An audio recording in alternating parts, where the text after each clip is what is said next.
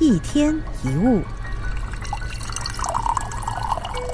我们应该都有过这样的经验：因为生气、冲动做了让自己后悔的事，或者是说出让自己后悔的话。人际关系卡内基有一则故事：曾经有一个女人写信到电台去责骂卡内基，她说卡内基在电台演讲林肯的事当中有很多日期都搞错了。这一个女人非常的喜欢林肯，所以这一封信的语气非常的愤怒。那个时候，卡内基已经是一个非常有声望的专家。他读了信之后，非常的生气，立刻以同样的语气回了一封信。但写完的时候，时间太晚，佣人已经回家，他就把信留在桌上，想着隔天早上再寄出去。结果到了早上，他正要把信放进信封的时候，再读了一次，忽然觉得。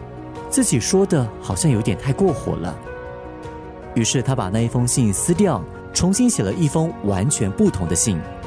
在新的信件里面，并没有愤怒，相反的，卡内基还感谢这位女人，让他觉察到自己的一些错误。卡内基又想，如果在十二个小时内我的信能有那么大的改变，那不如再多等几天看看。于是他把信再度留在桌上，到了晚上再读它。再改其中的几个字，到了第七天，这一封信变成了一封情书。